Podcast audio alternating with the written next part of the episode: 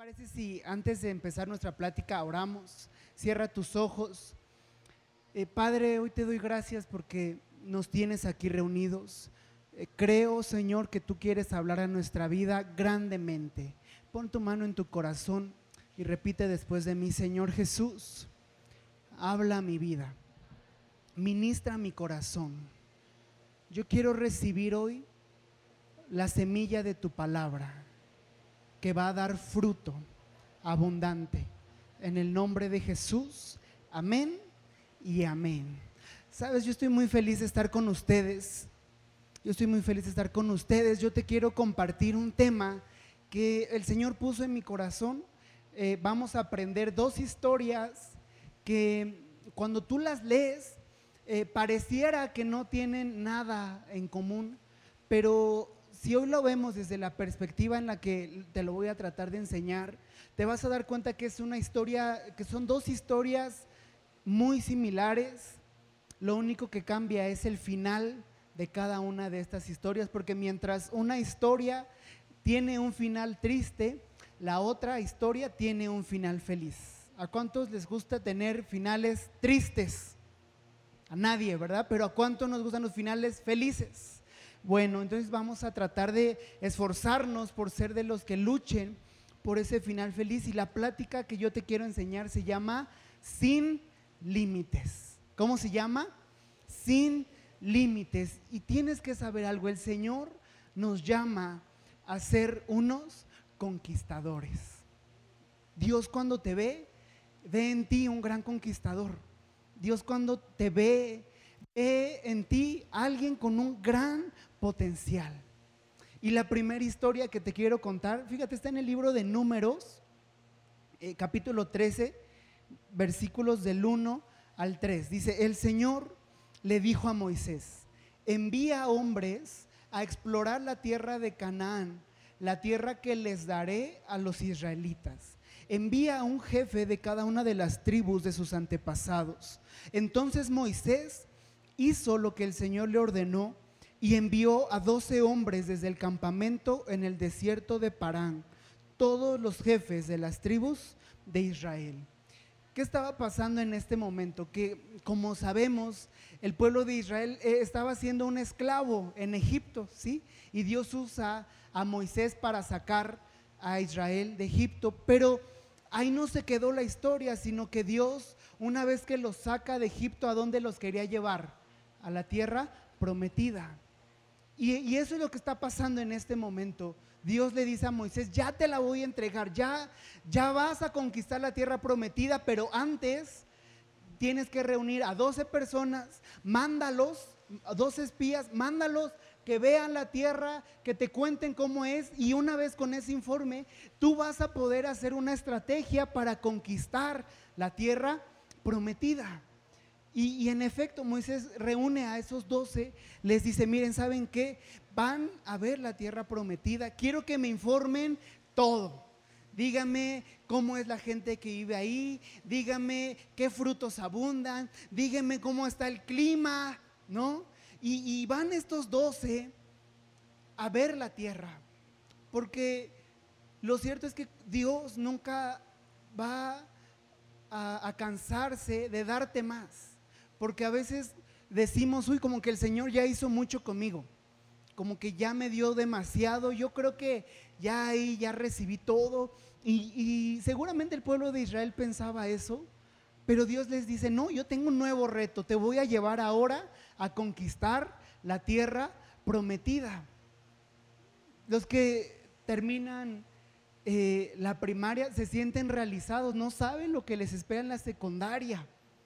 Y los que terminan la secundaria sienten que ya lo alcanzaron todo, no pueden aprender nada más. Y llega uno a la prepa y ahí conoce uno lo que es el sufrimiento. Pero luego pasa uno a la universidad. Así es en la vida. A veces tú ya pasas la lucha y dices, no, ya, Señor, ya, póngame mi aureola. y dice Dios, no, yo tengo más retos, yo tengo más cosas. Sí, porque di conmigo, Dios es un Dios de retos y de conquistas. Pero antes de que Dios le entregara la tierra a Moisés, ¿qué tuvo que hacer? Mandar a esos espías a que vieran la tierra. Y ponte en el lugar de Moisés. Tú mandas a esos espías, ¿cómo te gustaría que regresaran? ¿Con un buen informe o con un mal informe? Con un muy buen informe, ¿no? ¿Cómo te gustaría que regresaran? ¿Con buenas noticias o con malas noticias? Con buenas, ¿no? Con palabras que te alentaran o con palabras que te desanimaran, que te animaran, ¿no? Pero cuando nosotros, Dios nos lleva a visualizar la bendición, pero aquí es donde comienza la enseñanza que, Dios quiere darte hoy, porque fíjate cómo regresan estos espías. En números 13, del 25 al 29, después de explorar la tierra durante 40 días, los hombres regresaron a Moisés, a Aarón y a toda la comunidad en Cádiz, en el desierto de Parán. Informaron a toda la comunidad lo que vieron y les mostraron los frutos que tomaron de la tierra. Este fue el informe que dieron a Moisés. Entramos en la tierra a la cual nos enviaste a explorar y en verdad es un país sobreabundante, una tierra donde fluyen la leche y la miel. Mira, aquí van muy bien, ¿sí o no? Llegan con Moisés y le dicen, no, Moisés es una tierra hermosa, es una tierra en donde hay muchos frutos, y de hecho llegaron y entre varias personas tenían que cargar un racimo de uvas, porque imagínate de qué tamaño eran las uvas que entre dos personas las cargaban y le decían, es que aquí está, aquí están los frutos que da la tierra. Y dices, uy, qué buen informe, ¿no? Pero vamos a avanzar en el versículo 28. ¿Cómo empieza? Sin embargo. Ah, es que mira, cuando uno empieza contándote algo muy bueno y te dice, pero, o oh, en este caso, ¿qué les dijo? Sin embargo, hasta, hasta uno se imagina con qué tono se lo dijeron, ¿sí o no? No, Moisés, la tierra hubiera sido con nosotros, pero el pueblo que la habita es poderoso y sus ciudades son grandes y fortificadas. Hasta vimos gigantes allí, los descendientes de Anac. Los amalecitas viven en el Negev y los hititas, los jebuseos y los amorreos viven en la zona montañosa. Los cananeos viven a lo largo de la costa del mar Mediterráneo y a lo largo del valle del Jordán. Y finalmente le dicen a Moisés, ¿sabes qué? Eh, no creo que podamos conquistar esa tierra. Hay gigantes. ¿Y cómo se llama esta plática? Sin límites. Lo cierto es, amigos, que todos en la vida vamos a tener que enfrentar gigantes. Cuando estos espías, ¿cuántos quedamos que eran? Doce. Y de doce, diez regresaron con malas noticias. De doce, Diez llegaron a Moisés y le dijeron, es imposible. No se puede porque hay gigantes. No la voy a poder conquistar porque hay gigantes. O sea, ¿qué actitud tomaron estos espías? Se volvieron negativos. Porque vieron a los gigantes y se intimidaron. ¿No? Imagínate los espías, cómo llegaron con Moisés. No, yo creo hasta le hubieran dicho, Moisés, los gigantes son peores que el coco. Y ahí están en la tierra prometida, Moisés. No, por favor, no nos lleves a la tierra prometida. ¿No? ¿Y qué más? Ellos vieron a Amalek. Si pusiste atención en el versículo que dice, los amalecitas viven en el Negev. ¿Y por qué te hablo de Amalek? Porque espiritualmente hablando, uno de los enemigos más destructivos con el cual tú y yo como hijos de Dios nos debemos enfrentar es el espíritu de Amalek. ¿Sí? ¿Puedes repetir eso conmigo? Espíritu de Amalek. Y este espíritu actúa de diferentes formas. ¿Sí? Ahorita vamos a ir viendo sus manifestaciones, pero no importa cómo actúe, Él lo hace buscando siempre el mismo objetivo. ¿Cuál es su objetivo? Impedir que el pueblo de Dios conquiste y robarle el fruto conquistado. Y ya te dije que se manifiesta de diferentes formas. ¿Quieres ver cómo se manifiesta? Y si tú has vivido algo así, hoy el Señor te va a hacer libre del espíritu de Amalek. ¿Sí? ¿Cómo se manifiesta? En negativismo para robar el espíritu de conquista. No, los que hace 15 días hicieron su examen de Comipems, mira, yo me acuerdo cuando yo lo hice, yo salí victorioso, ¿no? Y mi mamá, ¿cómo te fue? Bien, mamá, voy a sacar 10, ¿no? Pero comienzan a pasar las semanas y dices, sí me iré a quedar. Porque ya viene entonces el negativismo, ¿sí? O cuando tú te fijas una meta, viene el negativismo para frenarte. ¿De qué otra forma se manifiesta Amalek? En murmuración, en conformismo hacia la autoridad. O sea, ya no avanzo y ahora simplemente estoy inconforme.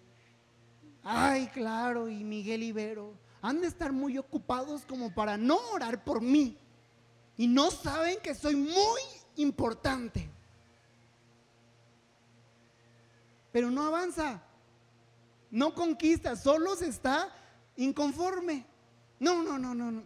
Le voy a mandar un correo a Alex y Rosy. Pésimo servicio. Cero estrellas. Y ese es Amalek. ¿no? Ay, esos servidores son bien payasos. No me ministran, no ministran a la grey de Dios. Fíjate, en amargura y queja. Piensa en alguien que está conquistando. ¿Estará amargado? Claro que no. Porque está avanzando. Pero el que está amargado, el que se queja, el que critica, el que juzga, muy probablemente ese no está avanzando, tiene un límite, ¿sí? En temor. Yo me acuerdo cuando yo llego a, mi, a mi, casa de estudio por primera vez, eh, mi líder no fue nada compasiva conmigo. Era mi primera vez que yo iba y me dice, Daniel, ¿para cuándo abres tu casa de estudio? Era la primera vez, qué recibimiento, ¿sí o no? Y yo, no, a mí me, eso me da miedo. Y me dice, la vas a abrir en tu casa. No, pues peor, me daba miedo pedirle permiso a mi mamá. Pero entendí que era el espíritu de Amalek y dije, bueno, pues yo veo a mi líder muy decidida que abra mi casa de estudio, ni cómo decirle que no. Y le digo, oye mamá, ¿me dejas abrir una casa de estudio? Y me dice, sí. No, pues ahora vino más miedo porque sabía que ahora la tenía que abrir, ¿no? Pero el miedo no te deja avanzar, el temor no te deja avanzar, el temor te paraliza, el temor te frena. ¿Sabes? Amalek también nos lleva a centrarnos solo en nuestros problemas. Yo le hubiera dicho a esta líder, no, ¿cómo voy a abrir mi casa de estudio? Yo tengo problemas. Yo tengo heridas. Yo tengo muchos traumas que resolver. Y entonces estaré listo. Ay, por favor. Ese es Amalek. Déjame, déjame que pase esta rachita. Ya llevas 20 años. Mejor avanza. Conquista. Pero ah, no, Amalek hace que te centres en lo tuyo, en qué tan mal estás, en qué tan eh, no capacitado eres. Sabes, Amalek se manifiesta en palabras maldicientes. La Biblia dice que de, de una fuente no puede salir agua dulce y agua salada. O sale dulce o sale salada y mi boca es mi fuente. Y no puede, yo no puedo estar aquí predicándote y bajo y comienzo a hablar aguado. No, yo tengo que hablar palabras de bendición. O sea, se tiene que ver un milagro en mi boca. ¿Sí o no? Y por último, se manifiesta en suicidio. Y hay personas que piensan en morir, pero sabes, yo entendía que no solo era eso, sino que el suicidio, muchas veces suicidamos nuestros sueños. Muchas veces suicidamos esa promesa que Dios ya nos dio, pero vamos dejando que, que los problemas poco a poco vayan aplastando esa bendición y terminamos por matar esa bendición. Terminamos por matar y por detener todo lo que Dios nos quiere dar. Y yo tengo una frase y es que es horrible recordar a alguien por lo que pudo llegar a ser. ¿Sí o no? ¿Cómo hace un bistec cuando lo pones en el asador? A ver, otra vez. Es horrible recordar a alguien por lo que pudo llegar a ser. Tenía un gran potencial, pero las circunstancias lo mataron. Tenía un gran llamado, pero se confundió. Es Amalek que quiere matar los sueños, las visiones que Dios nos quiere dar.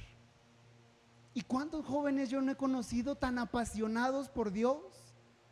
Pero permiten algo, un gigante, un límite que los frene, que los detenga. ¿Sí? Y entonces Amalek es el encargado de ponerle límites a una persona. Porque una realidad es que Israel estaba llamado a conquistar, pero lo primero que vieron fue a Amalek. Fue lo primero, fue la región, la primera región que ellos vieron. ¿Sí? O sea, porque Amalek vivía en la entrada a la tierra prometida. Y, y, fue él, fue un espíritu quien llenó la mente de los israelitas con pensamientos negativos para que de esos doce espías, diez no conquistaran. Y los límites, los gigantes, desanimaron a esos diez espías. Y yo te dije que la primera historia terminaba triste porque ¿sabes cuál fue el final de estos diez? Quedamos que eran doce, diez se desaniman, pero solo dos, que eran Josué y Caleb, callan al pueblo y le dicen, no Moisés, la tierra es hermosa y si Dios se agrada de nosotros, Él nos la dará. Y Dios le dice a Moisés, ¿sabes qué? Solo Josué y Caleb agradaron mi corazón. ¿Qué hizo Dios? ¿Qué hizo que el pueblo estuviera dando vueltas en el desierto hasta que esos diez y todos los que le creyeron a esos diez se murieran y solo quedaran vivos Josué y Caleb y los que le creyeron a Josué y Caleb? Qué feo caso, ¿sí o no? Que pudiendo haber conquistado todos, de diez, de doce, ¿cuántos conquistaron? Dos. De doce, dos conquistaron. Entonces, a pesar de que el final para Josué y Caleb fue bueno, yo creo que el final que ellos vivieron, Dios quería que lo vivieran todos, los doce, pero solo dos le creyeron a Dios. Por eso es como que una historia que no está tan padre, pero te voy a contar una que sí es buena. Si la quieres escuchar o no. La segunda historia, ¿Qué pasó en la primera historia? Ellos vieron a los gigantes y se espantaron. La segunda historia es una historia de unos mata gigantes. De gente que veía a los gigantes y lejos de espantarse, lejos de intimidarse, mataban a esos gigantes. ¿Cuántos quieren ser de esos? ¿Sabes quiénes eran? Eran los valientes de David. Esos eran los, los que se levantaban y conquistaban.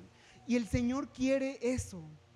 El Señor quiere esta sede llena de puros hombres y de puras mujeres y de puros jóvenes que se levanten a luchar por sus sueños. Que le crean a Dios por todas las promesas que les ha dado. Que sean fuertes contra las adversidades. ¿Hay alguien aquí que esté viviendo una adversidad? Te tienes que levantar. Tienes que ser fuerte contra esa adversidad. El Señor está buscando gente que no permita los sentimientos de derrota, de tristeza, de depresión, porque eso te derrumba. Y esta historia, que sí nos gusta, está en el segundo libro de Samuel 23, del 8 al 12. Y dice, estos son los nombres de los guerreros más valientes de David. El primero era Jasobeam el Agmonita. Si alguien va a tener un hijo, no sabe cómo le quiere poner, ponle Jasobeam. quien era líder de los tres, los tres guerreros más valientes entre los hombres de David. ¿Qué hizo este? Fíjate, una vez utilizó su lanza para matar a cuántos? 800 guerreros enemigos en una sola batalla. Te, voy a hablar de tres. Fíjate, el primero, Jasobeam, mató 800 guerreros en una batalla. Dice el versículo 9.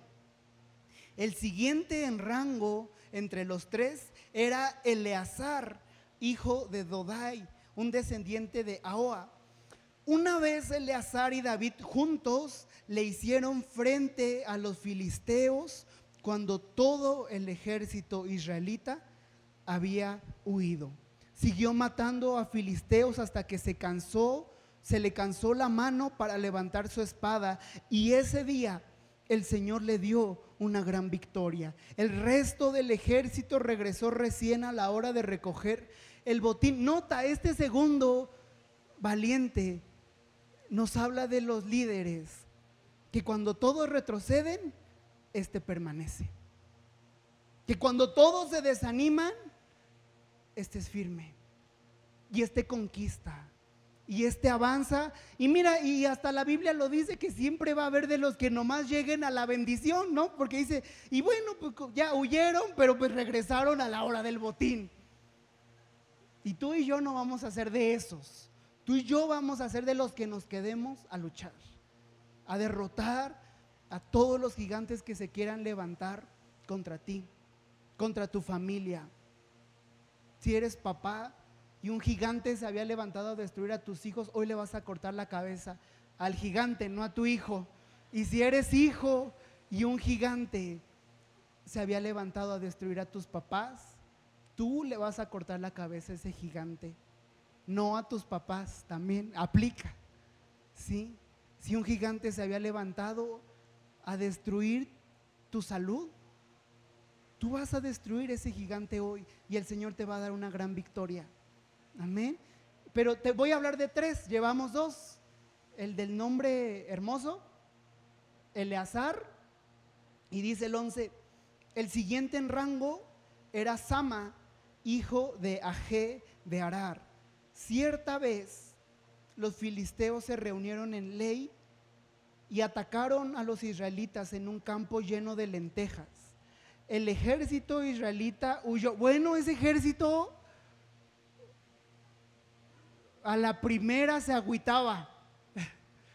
Huía siempre. Pero dice, pero Sama no se dio terreno en medio del campo e hizo retroceder a los filisteos. Así que el Señor le dio una gran victoria. Y, Dios se trajo para decirte, yo te voy a dar una gran victoria. Yo te voy a dar una gran victoria en el área en la que se haya levantado un gigante. Porque el Señor quiere hacer de nosotros guerreros que destruyan a los gigantes dentro de ti y dentro de mí hay un gran gigante que el Señor hoy lo va a despertar y vamos a destruir a todos los gigantes que se querían levantar. Y si tú no te sientes suficiente, te tengo otra buena noticia. Hay otro gigante, el Señor de los ejércitos. Y Él está contigo y Él está por ti. Y tú le vas a hacer frente a todos los gigantes porque vamos a avanzar y vamos a conquistar. Vamos a avanzar y vamos a conquistar. No somos de los que nos quedamos estacionados en el pasado. No somos de los que nos aferramos al pasado. Somos de los que avanzamos. Somos de los que renovamos nuestras fuerzas en Dios y nos levantamos y conquistamos. Y rompemos todos los límites. ¿Cómo se llama la plática?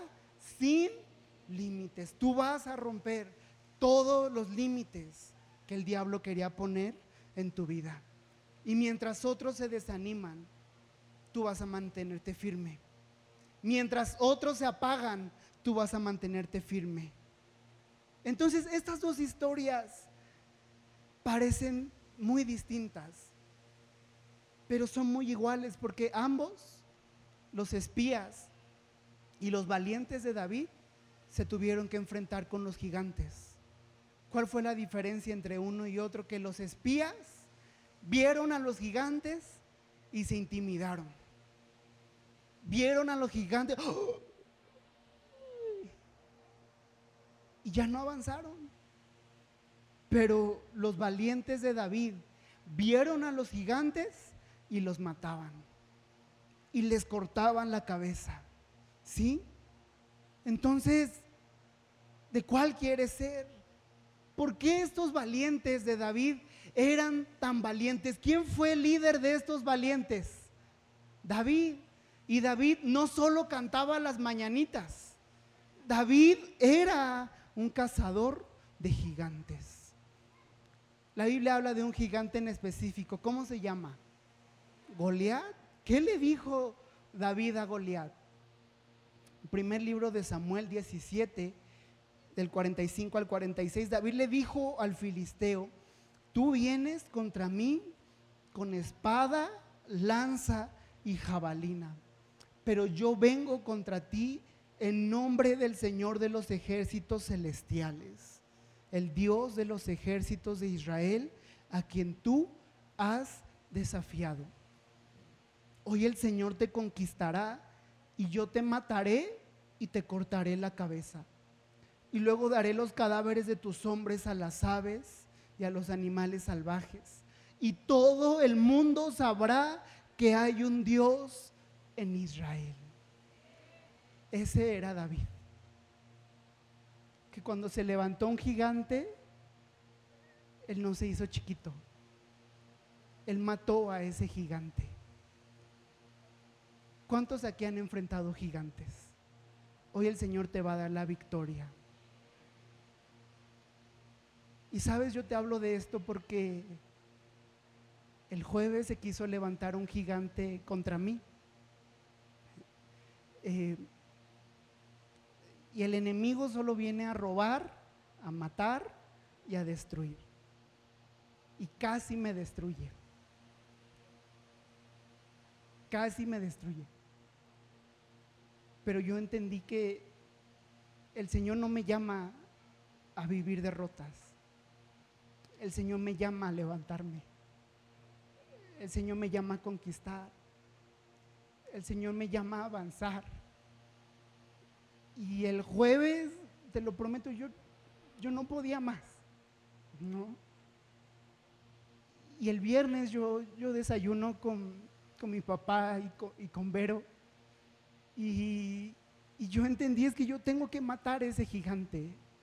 Y ni siquiera ni siquiera te estoy hablando de la persona a la que el diablo usó, te estoy hablando del gigante que se quiso levantar a destruirme. Y yo, sé que aquí hay muchos que sienten que el diablo los iba a destruir.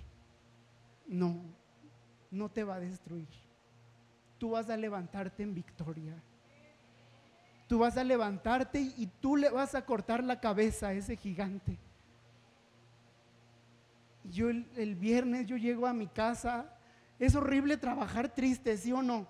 Y bueno, pues yo salgo del trabajo, yo llego a mi casa y me acordé de David. Yo podía ver a ese gigante del rechazo, eh, de la decepción. Y yo le dije lo mismo que David, hoy el Señor te conquistará y yo te mataré y te cortaré la cabeza. Y es horrible, sí, sí, sí es bien horrible luchar así, sí o no. Pero el Señor nos saca, el Señor nos levanta. Así que si tú sentías que el diablo te iba a destruir, mira, yo te entiendo, pero el Señor nos levanta. Y el Señor te dice, yo haré de ti un cazador de gigantes. Esa prueba no es para muerte, es para conquista. Y cuando yo no entendía por qué, eh, Vero simplemente me dice, Dani, pues es que así se forman los grandes líderes, en medio de grandes pruebas.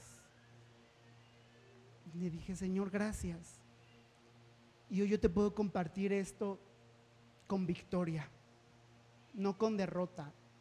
Yo te puedo compartir esto con un corazón que se sabe quebrantar delante de Dios, pero se sabe levantar y seguir adelante.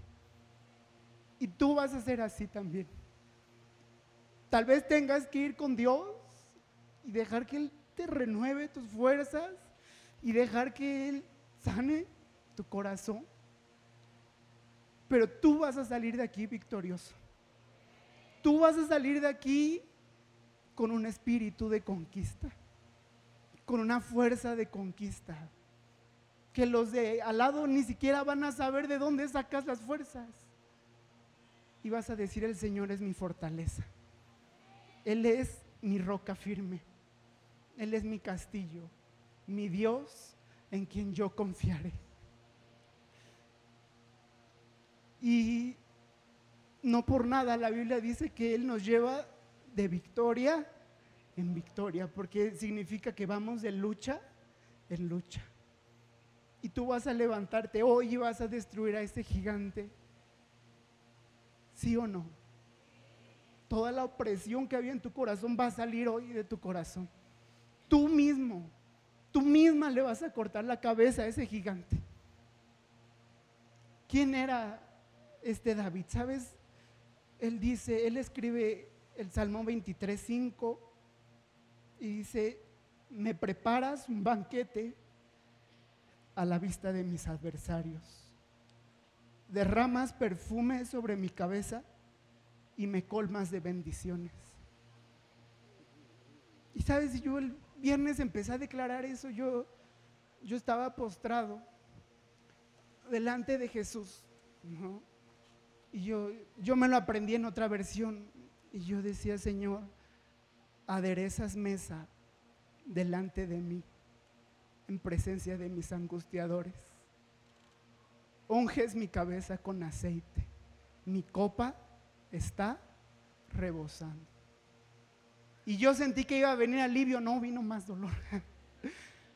y otra vez le decía, aderezas mesa delante de mí en presencia de mis angustiadores unges mi cabeza con aceite, mi copa está rebosando. Y, yo veía con mis ojos cerrados como el Señor ponía una mesa delante de mí y me sentaba y citaba a todos esos gigantes y les decía, miren cómo yo levanto a mi hijo.